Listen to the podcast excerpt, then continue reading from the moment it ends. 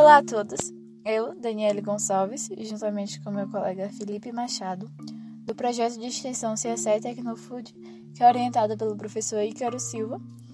No podcast de hoje, vamos falar sobre as diferenças entre o alimento convencional, integral, light e diet. São tantas as gôndolas que os supermercados nos oferecem, mas você sabe qual é a diferença entre cada um deles? De forma equivocada, muitas vezes ambos são associados apenas à redução ou à isenção de gorduras. Porém, as especificações vão muito além disso, e nem sempre a finalidade tem relação com algo menos calórico.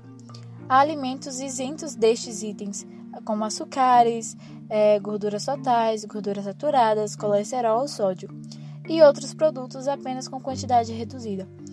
Um biscoito diet, por exemplo, pode não conter sódio, mas possui a mesma quantidade de açúcar que um biscoito tradicional. Da mesma forma, a diferença entre o pão integral e o pão branco não tem relação com calorias, mas sim com a rica composição nutricional que o integral possui. Uma excelente estratégia na hora de fazer compras é comprar produto light, diet, integral, zero ou a versão tradicional, identificar quais são suas modificações na composição e avaliar se o produto atende suas necessidades.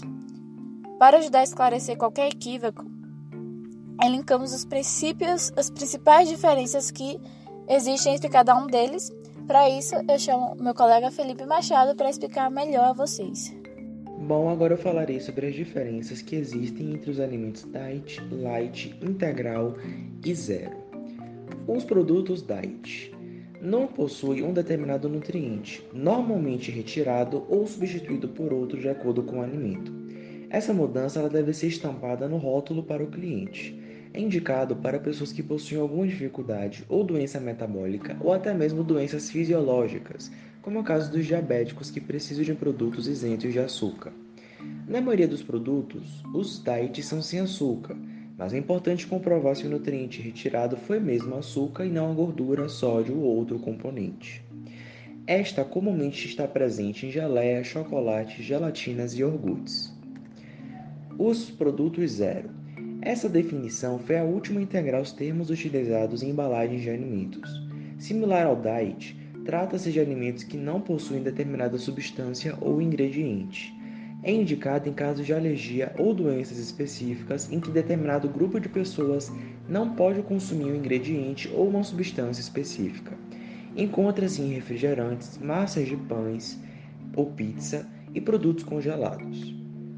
Os alimentos light Light é sinônimo de reduzido. Possui uma redução de algum componente em pelo menos 25%.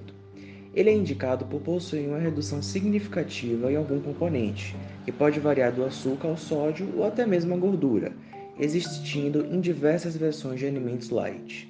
A expressão nas embalagens dos alimentos não significa necessariamente que o produto é reduzido em gordura. Destacam-se a granola, chia, biscoito de água e sal ou torrada, molho para salada, dentre outros. E por fim, os alimentos integrais.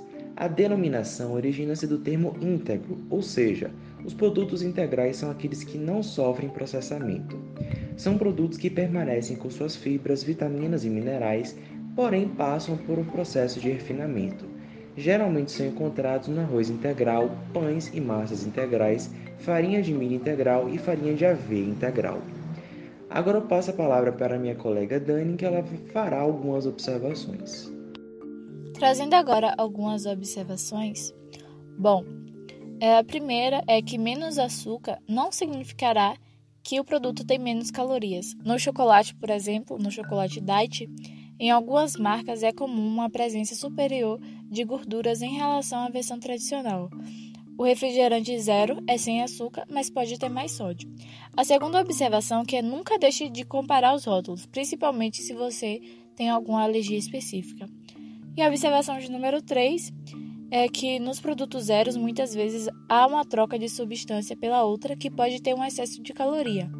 Apesar dos alimentos que contêm 100% de farinha integral, existem aqueles que misturam sua composição com a farinha branca, por exemplo. Bom, esse foi o podcast de hoje. Esperamos muito que vocês gostem. Curtam, compartilhem e até um próximo.